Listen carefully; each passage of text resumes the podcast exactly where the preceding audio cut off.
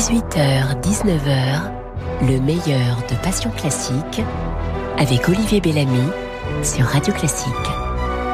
Alain Lefebvre, bonsoir. Bonsoir. Vous êtes pianiste et compositeur québécois, né à Poitiers, donc né en France. Comment se fait-il que ce sont vos, vos parents qui étaient musiciens Votre père était clarinettiste Oui. Hein? Mon père a appris la clarinette euh, par le processus de l'armée. Papa était euh, d'un petit village qu'on appelle Brunel, qui est près de Nogent-le-Retrou, qui est près de Chartres. Et mon père avait cette, euh, cet amour pour la musique. Et à l'époque, donc mon père est né en 30, le, le seul moyen de pouvoir apprendre la musique quand tu étais vraiment d'une famille très modeste, il s'est engagé dans l'armée française. Et l'armée française l'a gardé 15 ans.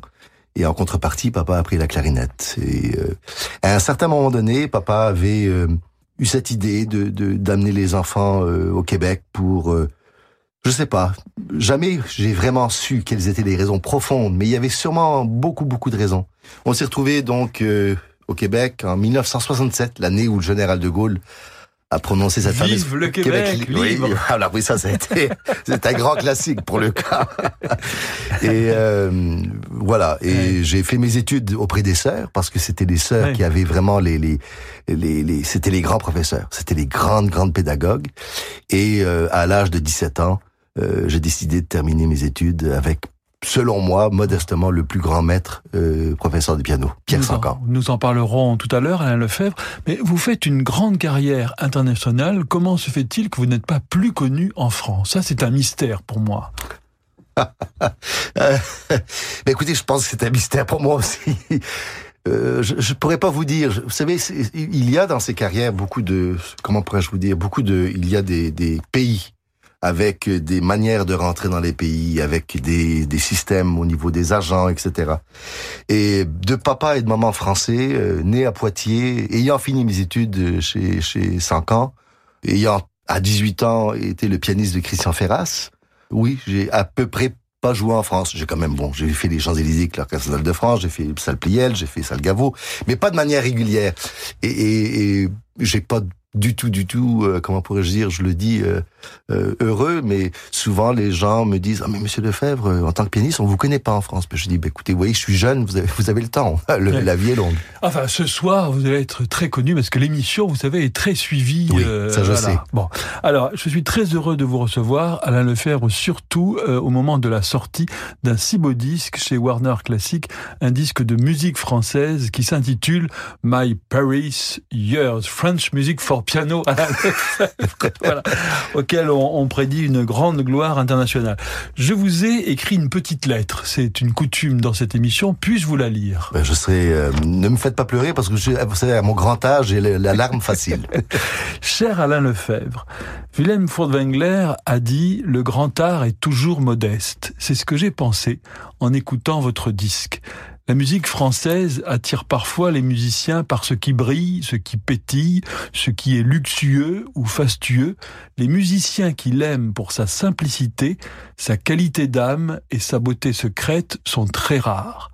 Cela demande d'en faire le moins possible, mais de donner l'impossible. Pour cela, il faut la jouer dans l'esprit d'un Dinulipati jouant du bac, pas comme un cheval fou, pas non plus comme un faux dévot qui recouvrirait sa tête de cendre, non, avec un grand amour, sérieux et modeste. Votre Debussy semble sorti des bras de la nature, votre Ravel semble joué par un enfant, votre Franck ressemble à une bougie dans une petite église, et votre Satie a le sourire discret des nuages dans le ciel. Alors je voulais vous dire ce soir, cher Alain Lefebvre, merci de m'avoir donné cette émotion. Oui. Vous savez, c'est. Il y a depuis des années cette mouvance euh, des pianistes euh, olympiques, où la musique passe en dernier finalement. L'âme, l'esprit, la spiritualité. J'ai probablement fait tout travers dans ma vie. J'ai pris des décisions de cœur, d'amitié.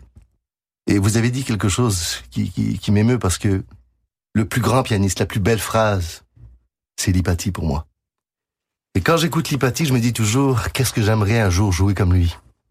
Euh, Il y a quelque chose chez Lipati de, de... c'est le vrai piano. C'est pas une critique pour ce qui se passe aujourd'hui, c'est une constatation. C'est sûr que je ne suis pas euh, dans la mouvance populaire d'aujourd'hui. Je suis pas souvent même, je vous dis, je vous parle ouvertement, je suis en porte-à-faux avec de grands chefs d'orchestre pour des tempi, pour des raisons. Ils vont me dire, oui, oui, j'ai joué tel concerto 200 euh, fois, je l'ai dirigé 200 fois et, et tel pianiste, je, non, je prends tel tempo, mais j'ai dit, écoutez, je suis content qu'ils prennent ce tempo-là. Ils ont sûrement plus de talent que moi. Moi, ça ne m'intéresse pas. Moi, ce que je veux faire, c'est de la musique. Ce que je veux faire, c'est que ce que Sankan me disait tout le temps, c'est que le texte soit clair. Et je ne veux pas non plus tout d'un coup me supplanter au texte. Je ne veux pas être euh, avoir cette prétention d'être plus grand que le texte écrit. Avant d'enregistrer ce disque euh, de musique française, euh, ça m'a pris 25 ans. Je voulais pas, parce que je me sentais pas prêt, je voulais pas. Et quand on parle de du clair de lune, ou qu'on parle de l'arabesque, ou qu'on parle des, des satis, il n'y a pas d'œuvre plus difficile, parce que le pianiste est nu. Sankan avait cette espèce de passion euh, euh, envers tous ses disciples, cette passion du faux accent, de cette phrase. Et quand on entend l'hypathie, il n'y a jamais, jamais, jamais de faux accent. Le legato de son piano, c'est un chanteur. Aujourd'hui, sûr, on a des pianistes qui ont des techniques fascinantes, on a des gens qui qui mettent des nœuds papillons rouges, qui se mettent des chaussettes vertes, etc. Mais est-ce que c'est ça la musique? Je sais pas. Euh, pour moi, la musique classique, c'est un message d'espoir pour l'humanité. C'est un message qui peut donner aux humains, quels qu'ils soient, cette idée d'avoir une idée d'un monde meilleur. Un monde meilleur, ça ne veut pas nécessairement dire que on est des uluberlus, on, est, euh, mais c'est une réalité. Je, crois que par la musique classique, et c'était le rêve de papa, on peut atteindre des, des bonheurs, des vrais, des grands bonheurs, une forme de, mysticisme presque, mais dans le sens le plus noble du terme, qui est loin de cette, de ces artifices. C'est sûr et certain que quand je joue un concerto d'Achmaninov, que je joue le Tchaïkovski, je reviens de tourner avec le Tchaïkovski. Pour moi, la bataille n'est pas de dire que le passage, la fin, la, la dernière cadence, je vais la jouer plus vite que Gilels quand il l'a fait avec Fritz Reiner au Carnegie Hall. Ça ne m'intéresse pas. Et euh, des fois, on, oui, on dit oui, tel tempi. Euh, ben, je dis écoutez, oui, c'est ça. Les préludes de Chopin, euh, je me rappellerai toujours, ils sont, ils sont sortis, ça fait un an. Et il y a un critique qui, avant de faire sa critique, me téléphone et me dit euh, Monsieur Lefebvre, vos, vos, vos, préludes font 7 minutes euh, de plus que la plupart des préludes. Ben, je dis oui. je dis ils font 7 minutes et est-ce que vous, il y a oui mais c'est étonnant. Ben, non, c'est pas étonnant.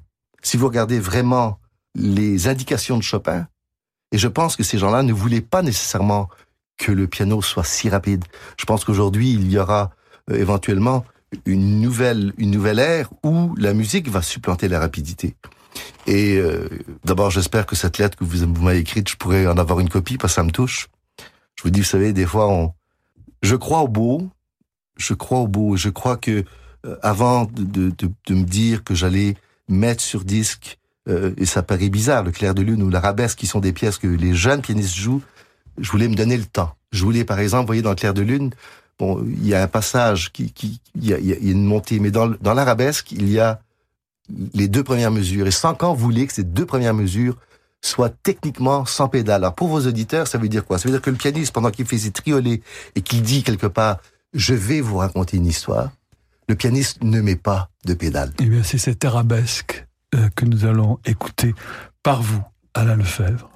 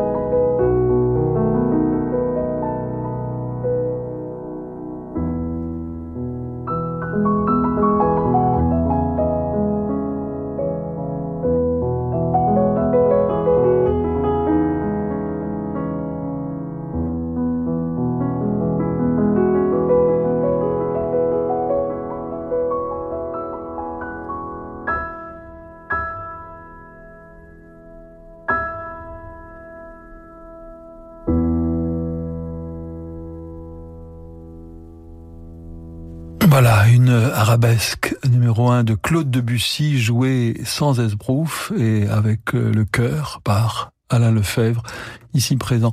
Vous savez, c'est comme ces, ces acteurs, il y a certains acteurs qui font comme ça, des, des grands mouvements, de, des, des, des, grands mouvements de cap ou des gros yeux, mhm. et d'autres qui disent le texte comme ça, tout, tout simplement, comme s'il venait directement du cœur.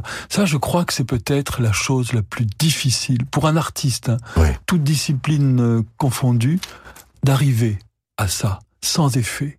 Et surtout, euh, Monsieur Bellamy, surtout dans ce monde aujourd'hui où finalement, euh, quelque part, et là je, vous parle bien ouvertement, la proposition de la grande musique est presque plus jamais faite. C'est-à-dire quand on prend les, les, grands médias, les grandes télés, les, on, on s'aperçoit qu'il y a un vide. Alors il y a, il y a de la part, si vous voulez, des gens cette espèce de de, de, de vérité qui n'est pas une vérité que la musique classique n'intéresse pas les jeunes. Moi, ça fait quand même 30 ans que je vais dans les écoles, dans les prisons, dans les, pour proposer la, classique, la musique classique aux jeunes. Et, et vous faites aussi une émission de musique classique sur Radio-Canada. Oui, depuis 12 ans, oui. oui.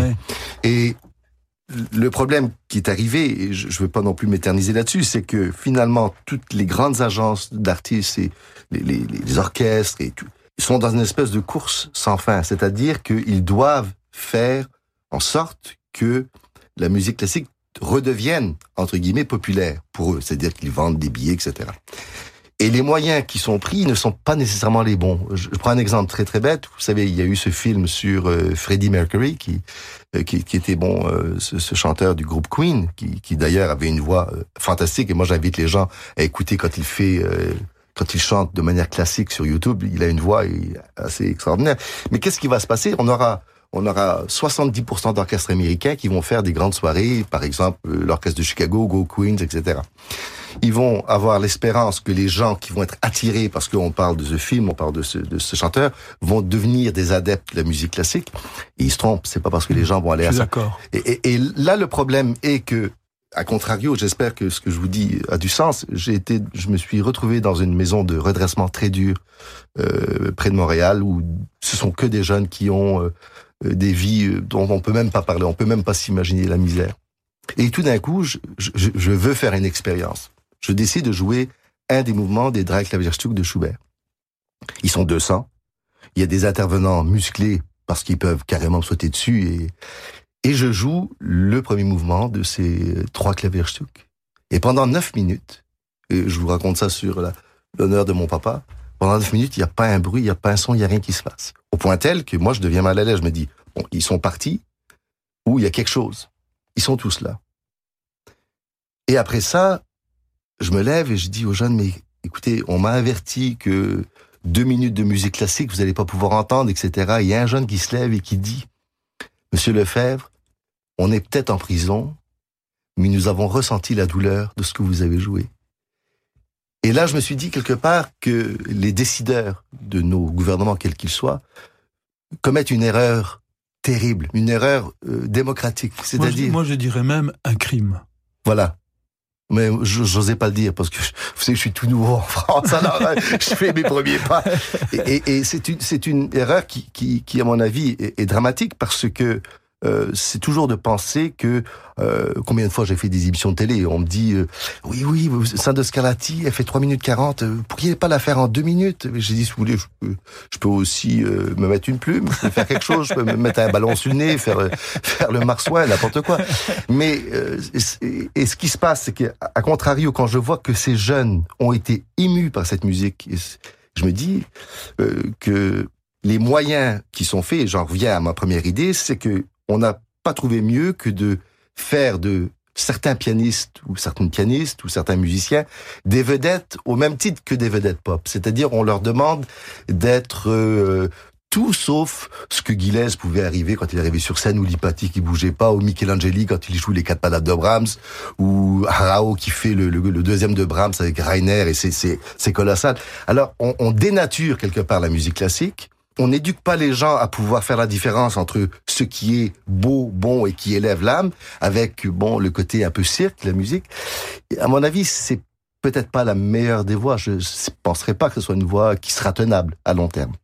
Alain Lefebvre, c'est le moment de vos petites madeleines musicales que nous allons découvrir ensemble. Voici la première.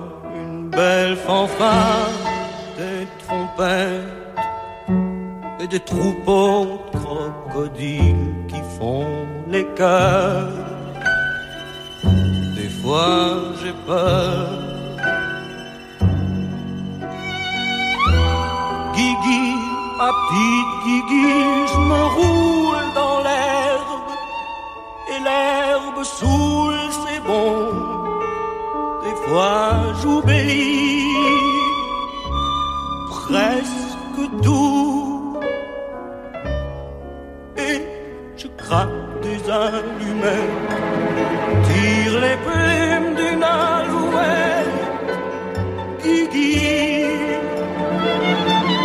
Je sais plus qui tu étais, ma soeur, ma mère, ma petite fille, une fiancée qu'on déshabille.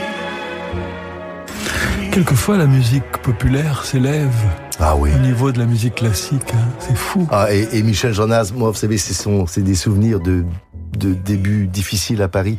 Et, et cette, euh, cette chanson, enfin, j'aime même pas appeler ça chanson, ce, ce petit bijou qui s'appelle Guigui, c'est, d'abord, c'est l'âme euh, euh, yiddish de, Oui. de, de Jonas, on entend le violon qui pleure, c'est, c'est, euh, pour moi, c'est, j'ai jamais eu la chance de le rencontrer, mais j'aimerais lui dire un jour, mais vous êtes un immense artiste. Et quand il chante, et tout, sa respiration, c'est, euh, ça m'a, moi, ça m'a, ça me bouleverse cette pièce. Et euh, il y a quelque chose aussi. On, on gagne des fois des prix et on, on assiste à des, à des, à des, des soirées de gala. Et si vous remarquez, il y a une époque, on pouvait se rappeler des thèmes des chansons. Aujourd'hui, si vous écoutez les récents grands galas de chansons populaires, on se rappelle même plus des thèmes. On se demande même s'il y a eu des thèmes. Pas que je sois un défaitiste ou que je sois quelqu'un qui n'accepte pas le, le, le futur, mais euh, on comprend les paroles, on comprend tout. Il y a un texte, il y a une musicalité, il y a une recherche. Il chante juste constamment. euh, Il est toujours en train de.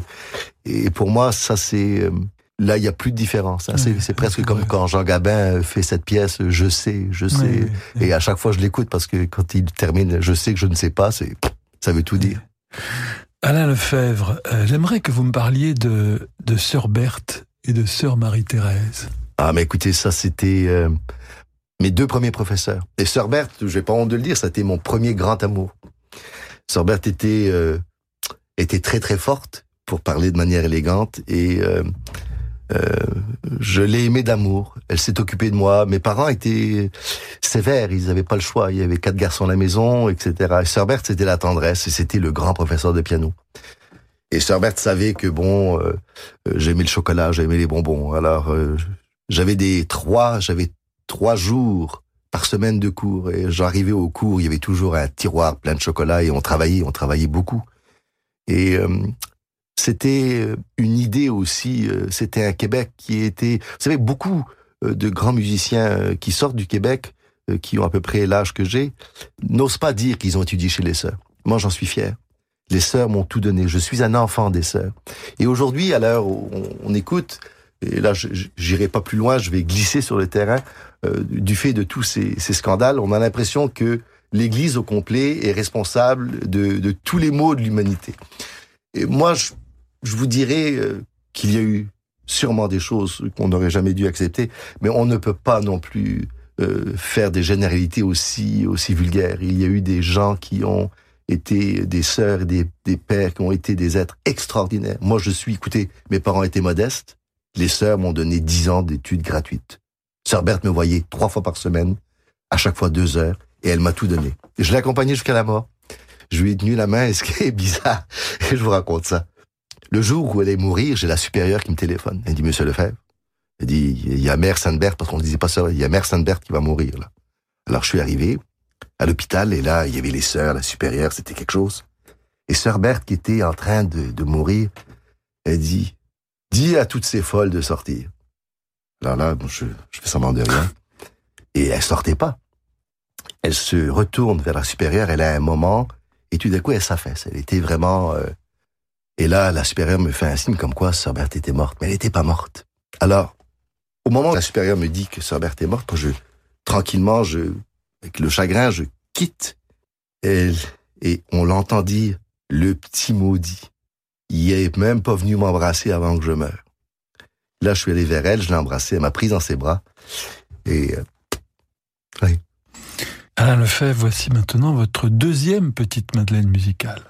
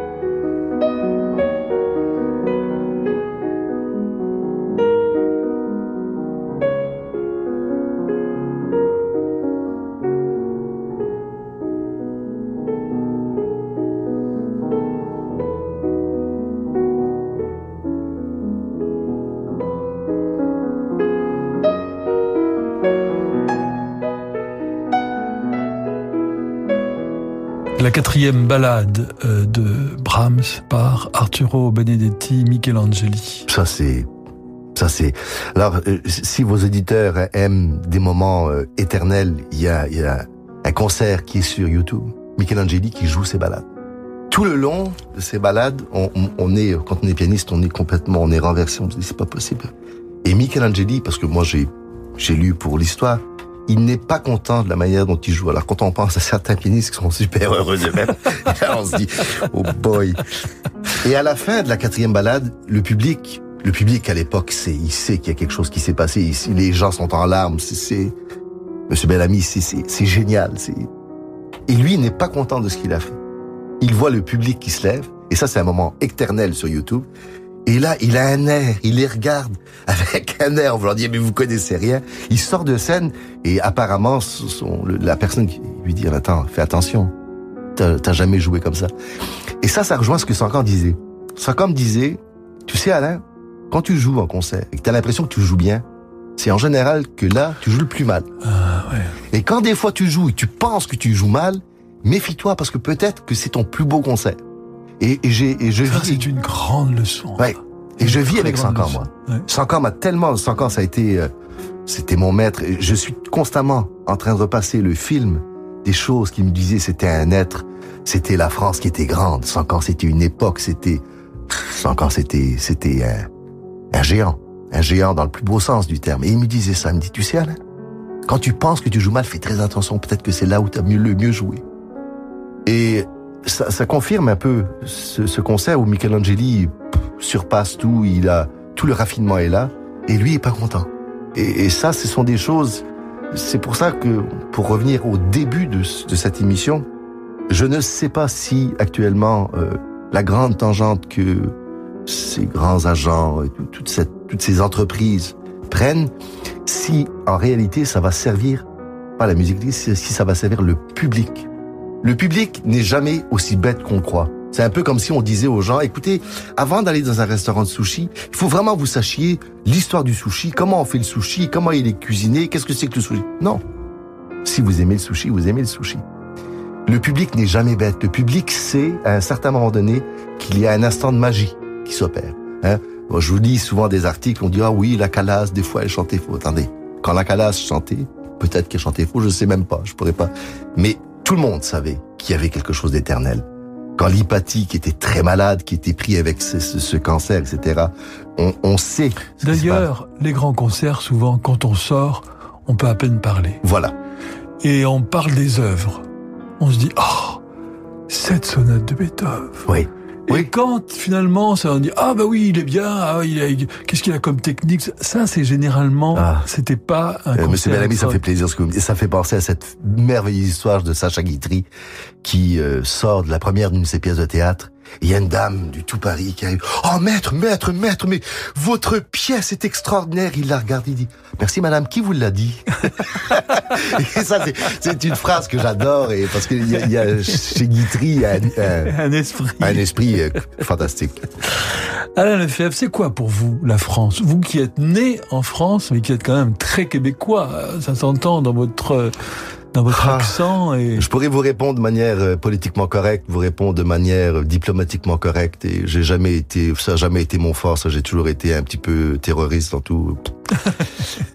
je suis né en France, de parents français, arrivé au Québec. Le Québec m'a tout donné. J'ai un amour pour le Québec et un respect, une admiration pour le peuple québécois qui, quelque part, est un peuple héroïque. Euh, 4,5 millions de francophones qui ont une vie théâtrale, une vie de musique classique, qui qui ont une littérature entourée de 395 millions d'anglo-saxons, euh, c'est de l'héroïsme quotidien.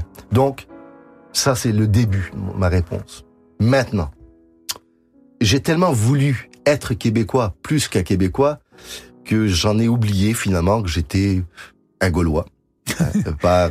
Et à 50 ans, il m'est arrivé quelque chose de très surprenant. J'ai réalisé que je pouvais profondément aimer le Québec, mais je devais arrêter d'oublier que papa, maman, mes grands-parents, que j'étais français, que mon grand-père Lefebvre était héros de Verdun, que mon grand-père Auchard était lui aussi héros de la Première Guerre mondiale, que j'étais que j'étais français. Et vous savez, j'ai pas pu, euh, j'ai pas fait tout ce que je veux. Je dors peu, je dors quatre heures et je lis euh, de manière euh, et j'aime lire parce que j'aime j'aime la littérature, j'aime l'esprit français, j'aime le raffinement. Et aujourd'hui, à l'heure où je vous parle, je vous dirais que je regarde un peu ce qui se passe en France et avec un peu de tristesse parce que il y a beaucoup de choses qui ont été confondues. On confond de donner à nos enfants cet amour de la France avec des, connotations qui seraient moins belles. On voudrait que nos enfants finalement arrivent à ne plus avoir cet amour. Mon père a été élevé à l'époque où tous les matins à l'école, on écrivait sur le tableau Vive la France. C'était peut-être pas la meilleure des choses. Mais aujourd'hui, de, voir peut-être une France qui n'a plus cette fierté, cette, et cette belle fierté qui et est... qui a d'une certaine manière une certaine haine de soi. Et- oui, je, pense pas que ce soit positif. Et souvent, j'entends des philosophes, et j'aime beaucoup la philosophie, et ils, ils essayent de nous convaincre que l'amour de la patrie, ça peut être... Mais c'est faux. Parce que pour aimer le reste de l'humanité, il faut d'abord commencer par aimer euh, ce que nous sommes. Et moi, bon, vous voyez, je suis parce qu'on confond être patriote et nationaliste. Voilà. Le nationalisme, évidemment, c'est mauvais. Il y a des connotations. patriotisme, Patriotisme, c'est beau. Alors moi, 50 ans, j'aime la France. J'aime la France. J'aime la France. Et, et, et- beau. Eh bien, ce soir, elle vous le rend bien. Ah. C'est le moment d'une page de publicité et nous nous retrouvons très vite pour la suite de votre programme. Et si vous mettiez de la lumière dans la vie d'un enfant, d'une femme ou d'un homme qui vit dans la nuit? En transmettant tout ou partie de vos biens à la Fédération des aveugles de France, par un legs, le don d'une assurance vie ou une donation, vous offrez aux aveugles l'espoir de voir un jour leur vie changer.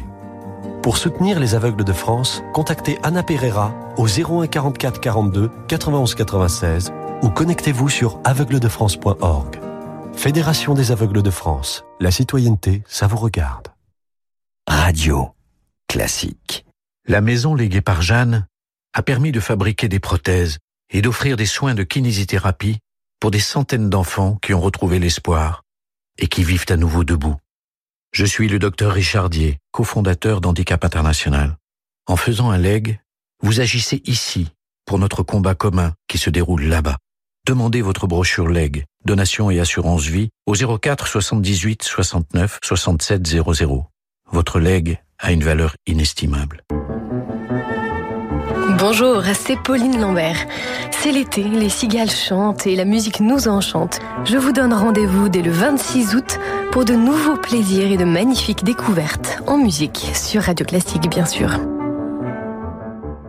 J'ai 70 ans et l'avenir devant moi. J'ai 30 ans et j'espère pouvoir bientôt en dire autant. J'ai fait un leg à Gustave Roussy, premier centre européen de lutte contre le cancer. Je ne peux pas changer le passé, mais je peux changer l'avenir. Faire un leg à Gustave Roussy, c'est soutenir la recherche contre le cancer, pour le plus grand bénéfice des générations à venir. Et des générations d'aujourd'hui L'avenir a besoin de vous. Légué à Gustave Roussy. Demandez notre brochure Leg Donation Assurance Vie au 01 42 11 62 10.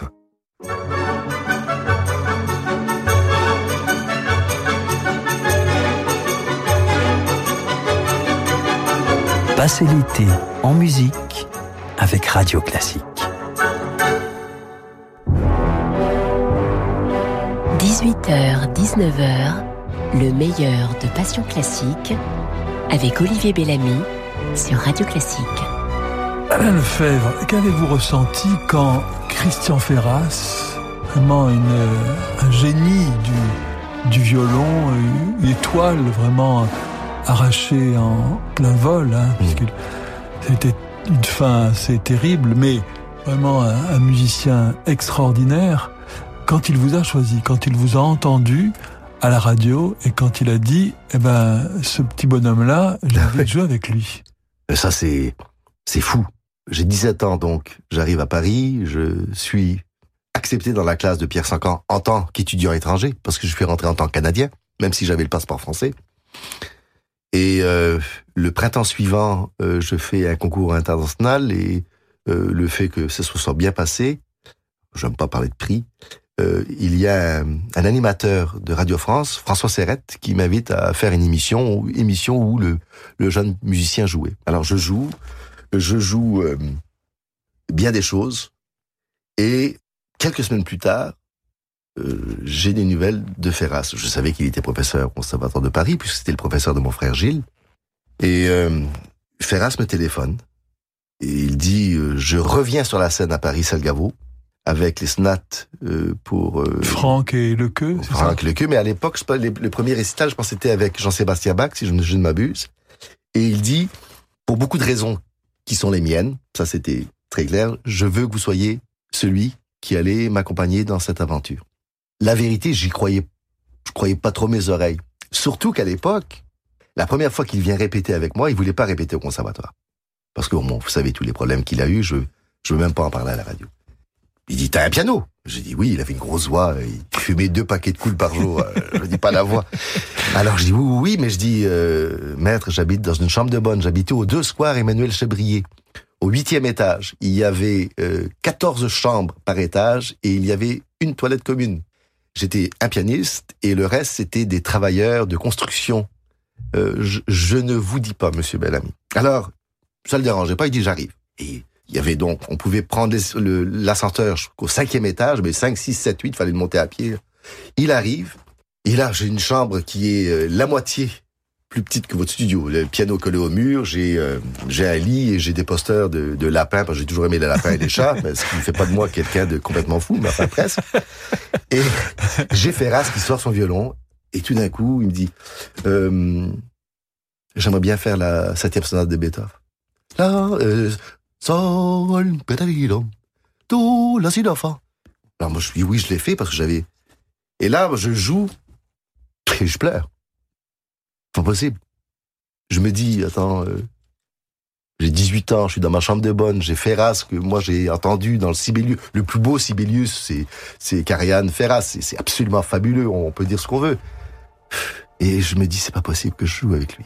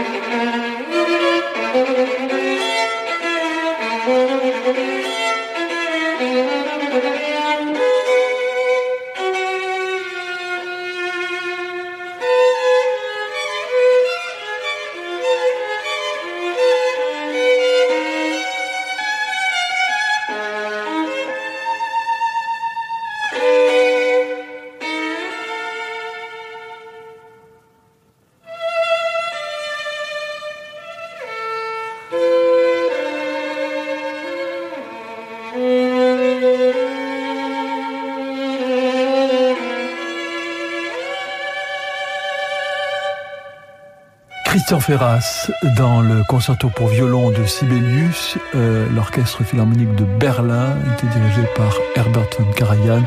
Herbert von Karajan était, lui aussi, il avait toujours envie de pleurer quand il entendait le son de, de, Christian Ferras. Et sa manière, il disait, il, euh, il anticipe absolument tout. Tout. Il, il avait vraiment l'impression que c'était comme un, comme un frère. Et il y a des choses que les gens ne savent pas. Quand Ferras est retombé donc dans sa mauvaise habitude, il se retrouve à l'hôpital. Karajan prend l'avion, il arrive à l'hôpital et il pas une grosse, mais il a flanqué une gifle à Ferras. Il lui a dit mais pourquoi? Comment tu peux faire ça? Ça, j'étais là. Ça, c'est des choses on, ne. Pour lui, c'était c'était pas possible que Ferras soit là, impossible. Lefebvre, euh, vous avez choisi pour terminer ce, programme un morceau de Jean-Sébastien Bach. Par Samuel Feinberg. Je crois que c'est la première fois dans cette émission qu'on me demande ce, ce véritable trésor d'un pianiste euh, russe et compositeur également. Oui. Vous êtes également euh, compositeur. Vous avez, vous avez, beaucoup aussi euh, fait découvrir l'œuvre d'André Mathieu, oui. hein, le, le, Mozart québécois. Et j'invite absolument tous nos auditeurs à aller sur YouTube à, découvrir, s'ils ne connaissent pas encore, cette musique d'André Mathieu. Mais euh, Feinberg, je crois qu'il y a Feinberg et Nikolaïeva, et les deux se, se connaissaient et oui. s'estimaient beaucoup. Et ils avaient un dieu, c'était Jean-Sébastien Bach. Mais c'était, c'est, en, en, quelques mots, c'est toute une mouvance. Il y a Feinberg, il y a Scriabine, il y a Madame Blavatsky, il y a Gurdjieff, il y a le l'ésotérisme, il y a l'idée de la note, de la couleur, de l'odeur, il y a tout ça qui, qui est une mouvance. Et tout d'un coup, Feinberg donc enregistre ce clavier bien tempéré.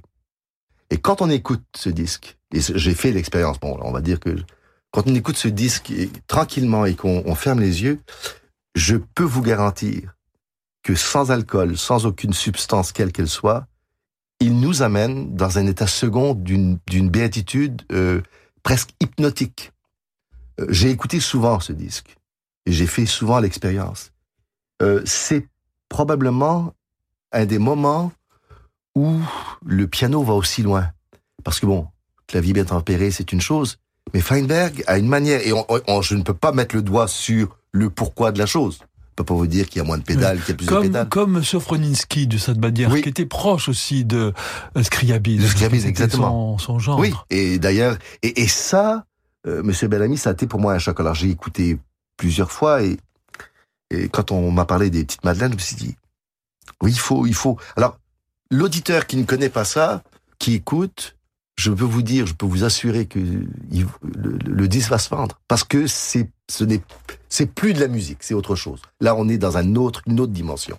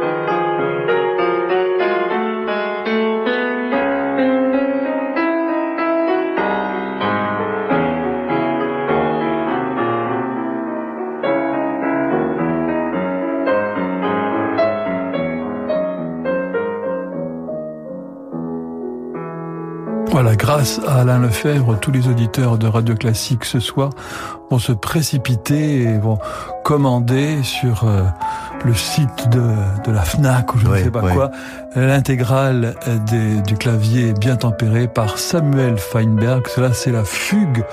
Euh, vraiment, c'est un des grands sommets, la ah fugue du prélude du premier livre en do dièse mineur et c'est absolument Magnifique. C'est incroyable. Et, comme on, on, réalise que le piano n'est même pas très bon, on, voit que l'idéal les, n'est pas là, mais il devient l'idéal parce qu'il y a le message spirituel du pianiste qui doit s'adresser à Dieu et non pas à la velléité d'être successful.